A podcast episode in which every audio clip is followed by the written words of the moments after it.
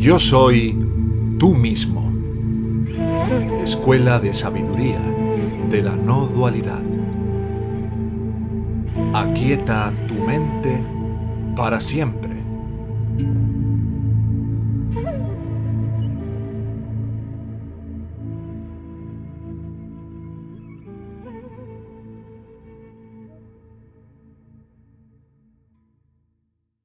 Hola, saludos. Gracias Ernesto. Saludos a todos. Aprovecho que no hay tantas preguntas. Me da un poquito de pena hacer esta pregunta. Escucho mucho el, el, el satsang de Robert, el que dice ama a tu ser. Es como, sí, constantemente me lo pongo. Y ahorita el satsang acaba de terminar con la frase de ama a tu ser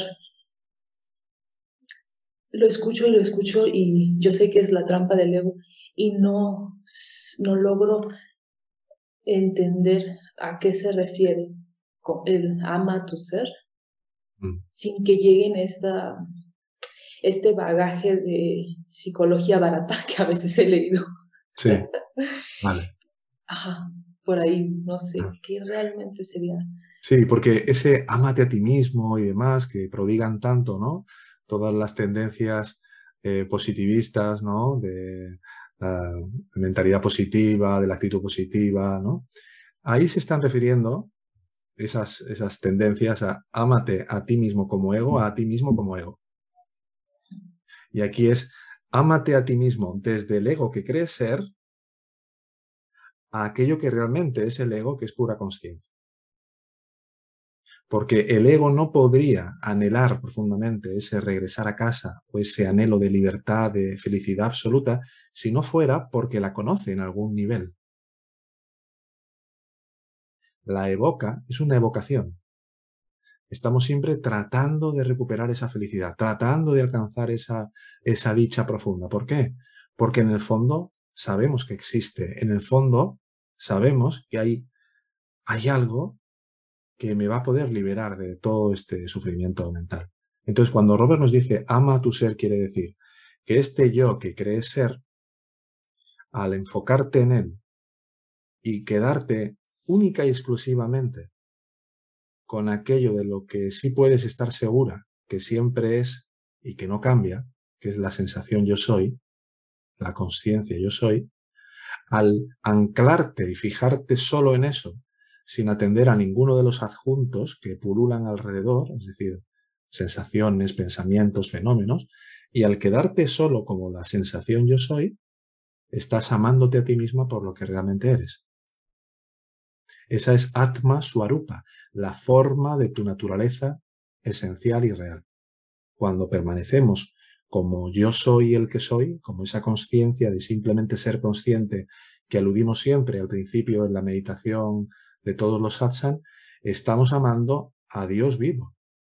Estamos amando al Cristo, al Buda, al Robert, al Ramana, a, nuestra naturaleza primordial.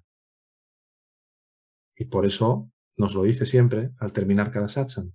Ámate a ti mismo por lo que eres en realidad, que es permaneciendo solo y exclusivamente autocentrada en esa conciencia yo soy y quedándote ahí, haciéndolo con una cierta reverencia interna. Como si te estuvieras postrando ante lo más sagrado de lo más sagrado, que es lo que tú eres en realidad. No es ese Dios que nos habían contado en el colegio o nuestros padres que estaba allá arriba en el cielo. No, es el reino de los cielos está, está dentro de ti. Y cuando llegas a descubrir profundamente eso, será lo que Robert explicaba y que leía Johnny ahora en las confesiones de Uñani, que permea todo el universo, ¿no? Impregna todo el universo. ¿Qué quiere decir? Lo que decía Jesús, por ejemplo, en los apócrifos, cuando decía, levanta una piedra y allí estaré, levanta un leño y allí estaré. Es decir, la substancia de todas las formas es esa misma conciencia. Es lo que está realmente por debajo de todo lo que aparece en este sueño.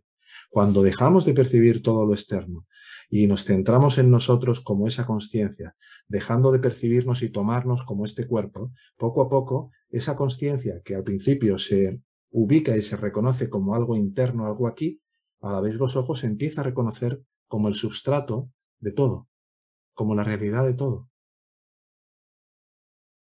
Y entonces ese es el encuentro del maestro Zen que dice en la doma del buey cuando regresa al mercado, que es los árboles vuelven a ser árboles, las montañas vuelven a ser montañas, pero ya no lo que parecían ser, sino una extensión de sí mismo, de uno mismo.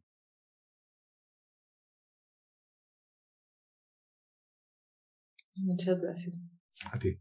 Gracias, gracias.